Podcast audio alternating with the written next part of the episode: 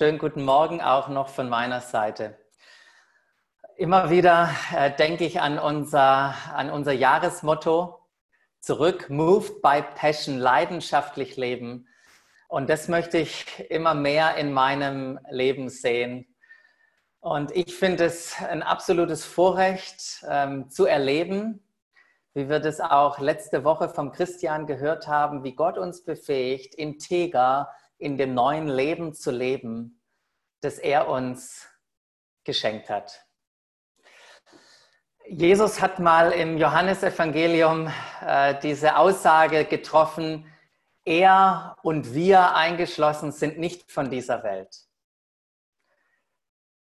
Aber der Vers steht in einem Zusammenhang, wo Jesus sagt, doch, wir leben in dieser Welt. Wir leben nicht nur in dieser Welt, wir sind sogar hineingesandt, um dort das Reich Gottes sichtbar und erlebbar zu machen. Und ich finde das super, Teil von Gottes Auftrag zu sein, da mitzuwirken.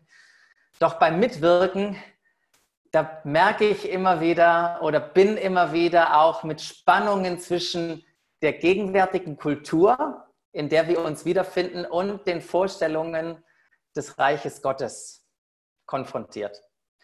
Manchmal merke ich diese Spannungen und wisst ihr wann, was? Manchmal merke ich diese Spannungen gar nicht, weil, wir, weil ich einen blinden Fleck habe. Im Englischen, da würde man sagen, Your culture eats your theology for breakfast. Also bevor du in den Tag gehst, hat deine Kultur schon deine Theologie aufgefespert zum Frühstück.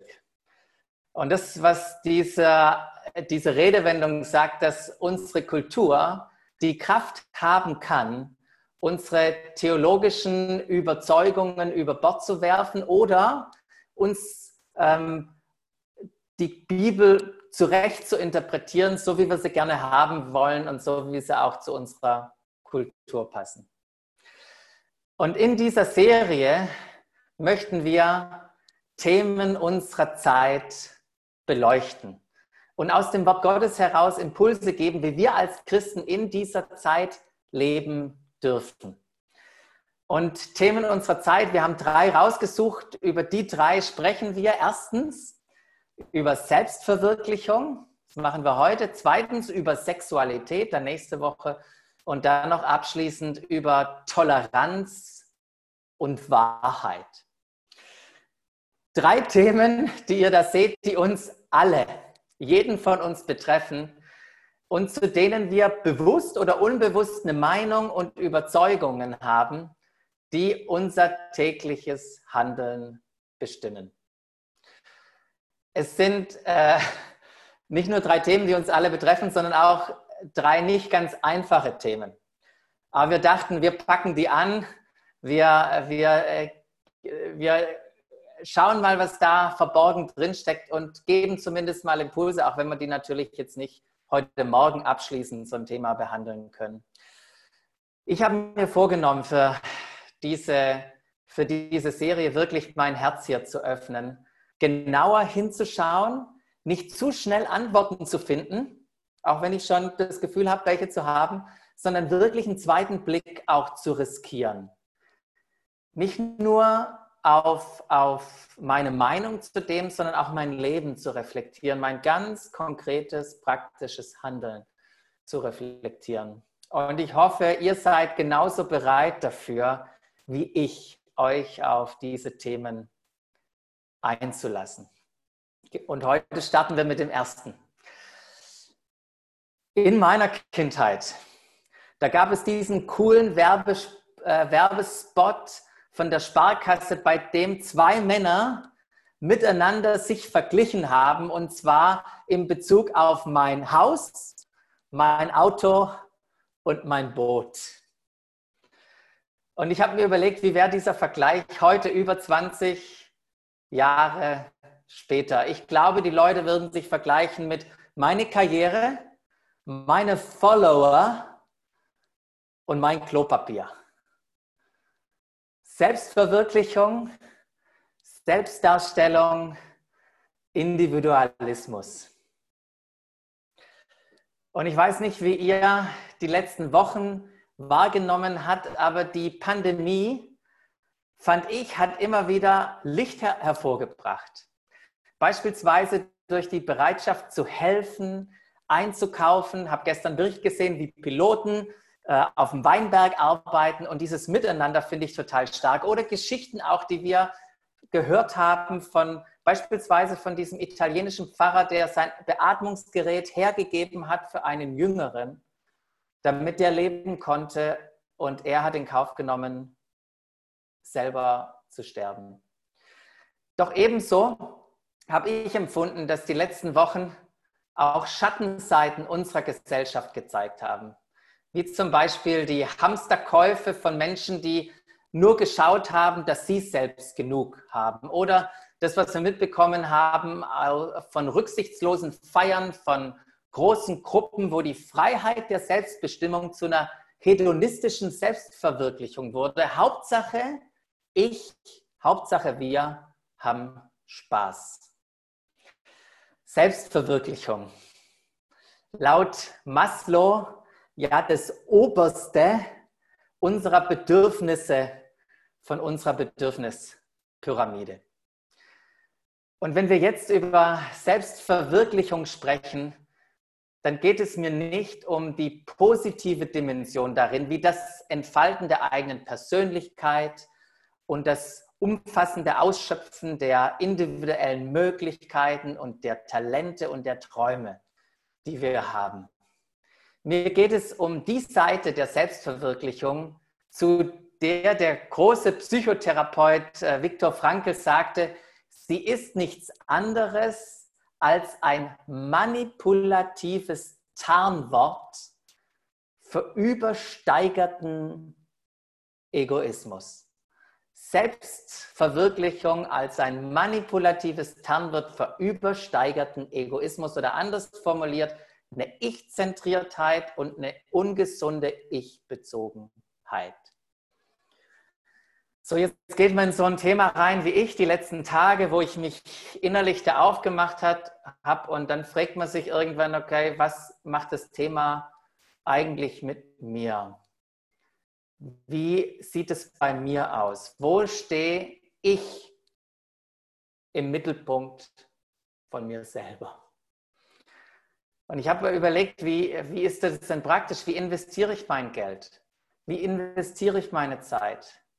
Was bekommt Aufmerksamkeit?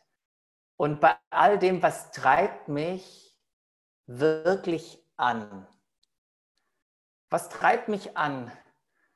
eine Predigt gut zu vor, vorzubereiten wie heute Morgen? Was treibt mich da an? Wie präsentiere ich mich? Wie präsentiert sich jeder in seinem Beruf und auch in den sozialen Netzwerken beispielsweise? Angenommen, es gäbe einen Stuhlkreis und einen Stuhl in der Mitte. Wie oft sitzt du auf diesem Stuhl? Wie oft sitzen wir auf diesem Stuhl? Dieses auf dem Stuhl sitzen, das hat mich erinnert an ein Gespräch Jesu mit zwei seiner Jünger. Es war auf dem Weg auf das Ende hin. Jesus ging nach Jerusalem mit seinen zwölf und Jakobus und Johannes. Die sind auf Jesus zugegangen und haben ihn gefragt und haben gesagt, Meister, wir möchten, dass du uns eine Bitte erfüllst. Jesus sagt, ja, also gerne, was, was wollt ihr denn? Was soll ich für euch tun? Das ist, was Jesus fragte. Und dann antworten sie, wir möchten, dass du uns in deiner Herrlichkeit neben dir sitzen lässt. Den einen an deiner rechten Seite und den anderen an deiner linken Seite. Und Jesus schaut sie an und denkt nur oder sagt es ihnen auch, hey Jungs, ihr wisst nicht, was ihr da gerade bittet und erklärt es ihnen, was, was diese Frage und diese Bitte auslösen könnte. Aber dann sagt er eben auch, dass die Entscheidung, wer rechts und wer links neben ihm sitzt, die liegt nicht bei ihm, die liegt beim Vater. Er kann das also gar nicht entscheiden. Aber Jakobus und Johannes, diese zwei, wer hätte gerade von diesen gedacht, solche Interessen nachzuverfolgen?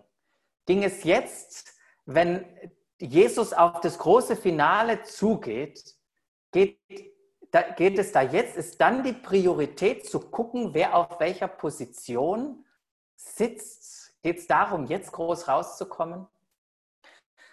Die übrigen zehn Jünger haben diese Anfrage und das Gespräch mitbekommen und ich kann euch sagen, die waren richtig verärgert. Die haben sich richtig aufgeregt über Jakobus und Johannes und Jesus hat diese Stimmung mitbekommen und gesagt, so Jungs, jetzt kommt alle mal her, wir werden jetzt darüber sprechen. Und Jesus führt dann auf und sagt, Jungs, ihr wisst, dass die Herrscher über die Völker sich wie Herren aufführen und den Völkern ihre Macht spüren lassen. Das ist das, was wir erleben in der Welt, in der wir leben. Aber bei uns ist es nicht so. Im Gegenteil. Jungs, im Reich Gottes ist es genau umgekehrt. Und dann sagt er, wer unter euch groß werden will, soll den anderen dienen. Wer unter euch der Erste sein will, soll zum Dienst an allen bereit sein. Die Elberfelder übersetzt sogar, soll bereit sein, Sklave aller zu werden. Denn auch der Menschensohn ist nicht gekommen, um sich dienen zu lassen, sondern um zu dienen und sein Leben als Lösegeld für viele hinzugeben. Diener Sklave Leben hingeben?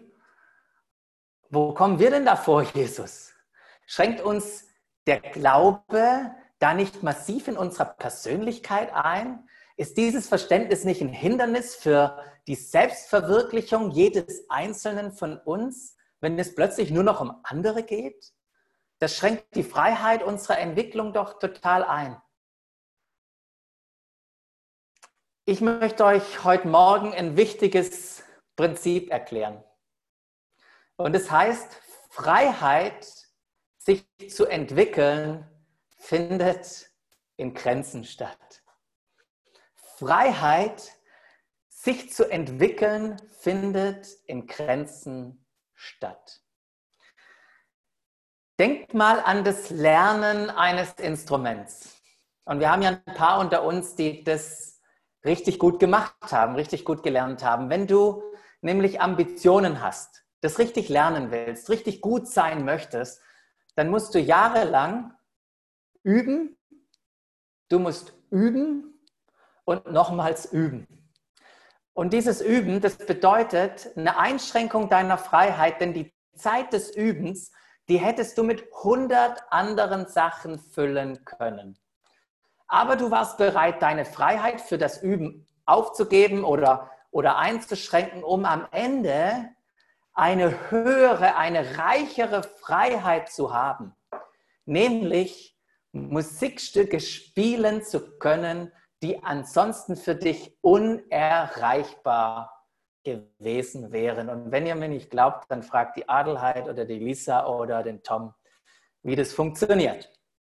Doch Einschränken, Disziplin und Üben führen nicht immer automatisch zu einer höheren Freiheit. Wenn ich versuchen würde, das ist mir nur eingefallen, wenn ich versuchen würde, jetzt der Boxweltmeister im Schwergewicht zu werden, ich kann euch sagen, dann hilft alles Üben nichts. Am Ende würde ich nur dastehen mit einer Menge Frustration und auf dem Weg des Übens und des Praktizieren hätte ich ein paar auf die Birne gekriegt. Keine schöne Erfahrung. Das Tragische ist, dass unsere Gesellschaft voll von Menschen ist, die in bestimmte Lebensläufe hineingezwungen werden, die sie erdrücken. Erwartungen unserer Gesellschaft. Jeder muss Abitur machen. Jeder muss nach dem Studium eine Karriere anstreben und die Schwaben, da braucht jeder sowieso ein Haus. Nur um ein paar Mal zu nennen. In der Regel sind wir nämlich nicht so frei, wie wir es meinen. Einschränkungen und Grenzen.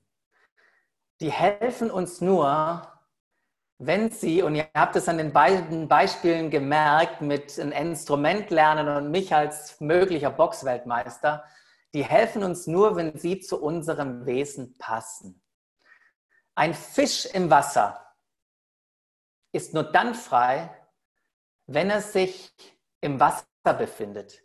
Wenn wir den Fisch herausholen und ins Freie legen, dann wird seine Freiheit nicht größer. Es vernichtet ihn. Und hier sind zwei Punkte, die wichtig sind. Unsere Entfaltung als Menschen findet in dem Lebensraum statt, für den wir geschaffen worden sind. Und das Schöne ist, dass wir als Menschen haben wir die Freiheit, uns die richtigen Grenzen zu setzen, die uns genau den Lebensraum geben, der für uns gut ist. Welche Grenzen ermutigt uns Jesus zu setzen? Was ist wie beim Fisch das Wasser, die Umgebung, die uns zur Entfaltung und zum Leben bringt? Was ist das Gegenteil von ich-bezogener Selbstverwirklichung. Und das Gegenteil lässt sich mit einem Wort umschreiben und das ist Liebe. Liebe. Liebe ist der befreiendste Freiheitsverlust, den es gibt. Hört euch das nochmal an. Liebe ist der befreiendste Freiheitsverlust, den es gibt. Wir sehen das an Freundschaften. Denkt an eure Freundschaften oder eure Beziehungen, auch zwischen Mann und Frau. Beziehungen funktionieren nur gesund, wenn jeder Einzelne bereit ist, seine Unabhängigkeit aufzugeben. Doch durch die Einschränkung oder gerade durch die Einschränkung der persönlichen Freiheit erleben wir die damit verbundene Erfüllung die Nähe, die Geborgenheit, die Freude und so weiter, das, was eine gute Beziehung ausmacht. Und jeder, der das erlebt hat, kann bestätigen, dass es sich lohnt, Unabhängigkeit aufzugeben für eine höhere Freiheit der Liebe. Freiheit, das ist ja ein komplexer Begriff. Freiheit bedeutet nicht Unabhängigkeit.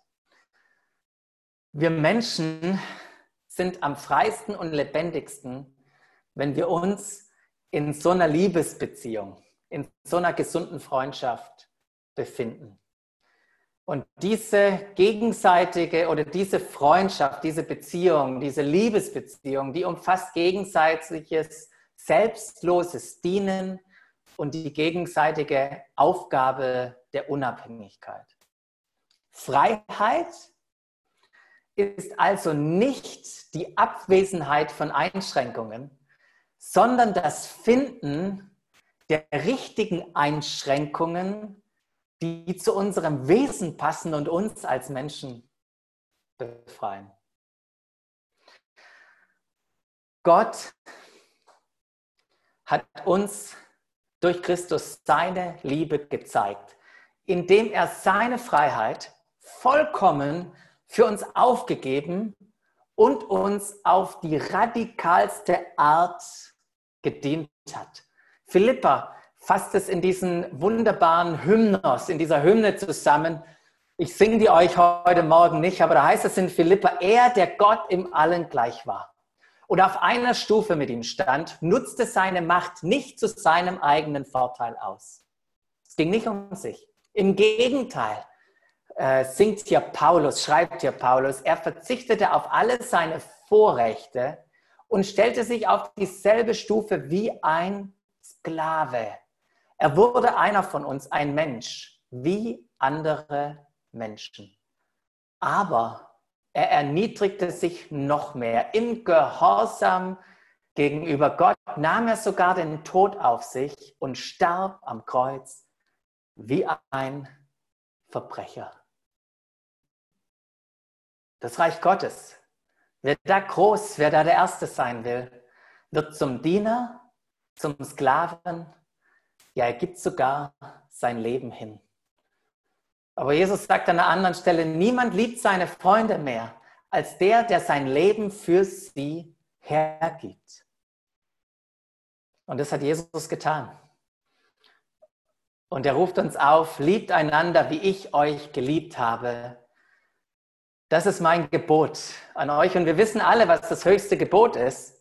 Du sollst den Herrn, deinen Gott, lieben von ganzem Herzen, von ganzer Seele, von allen Kräften und von ganzem Gemüt und deinen Nächsten wie dich selbst. Und dann sagt Jesus, tu das, so wirst du leben. Aufgrund dessen, was Jesus getan hat, können wir das Gleiche für Gott und für andere Menschen tun. Wir haben eine neue Motivation und Paulus spricht über diese Motivation auch einmal und sagt, bei allem ist das, was uns antreibt, die Liebe von Christus. Es gibt keine andere Motivation mehr. Nicht die Selbstdarstellung, nicht die Selbsterfüllung, sondern die Liebe Christi, die treibt uns an. Wir sind nämlich davon überzeugt, wenn einer für alle gestorben ist, dann sind alle gestorben. Und er ist deshalb für alle gestorben, damit die, die, die leben, nicht länger für sich selbst leben, sondern für den, der für sie gestorben und zu neuem Leben auferweckt worden ist. Und im Römer sehen wir das Gleiche nochmal, wo Paulus sagt, ich habe euch vor Augen geführt, wie groß das Erbarmen Gottes ist. Und er sagt, die einzige Antwort darauf ist sein Leben hinzugeben, sein Leben sich zur Verfügung zu stellen für Gott. Wisst ihr, wir haben Gott nicht in unser Leben eingeladen, damit unser Leben irgendwie gelingt. Wir haben unser Leben, unser altes Leben verlassen, haben es uns selbst verleugnet, um Jesus nachzufolgen in dem neuen Leben, um Teil von seiner Geschichte zu sein. Denn durch ihn heißt es, wurde das ganze Universum geschaffen durch Jesus und in ihm hat alles sein Ziel, so auch unser Leben. Und lasst uns dieser Einladung Jesu folgen, ihm nachfolgen, uns von seiner Liebe motivieren lassen bei allem, was wir tun und so in dieser Zeit auch leben. Und so ein Punkt äh, der Reflexion und des immer wieder Justierens auch im persönlichen Leben, das ist der Moment, wenn wir das Abendmahl feiern. Das wollen wir gleich tun, uns daran erinnern, dass Jesus sein Leben für uns gegeben hat und gleichzeitig in diesem Moment auch sagen, Jesus, wir wollen unser Leben für dich leben. Wir wollen uns dir zur Verfügung stellen.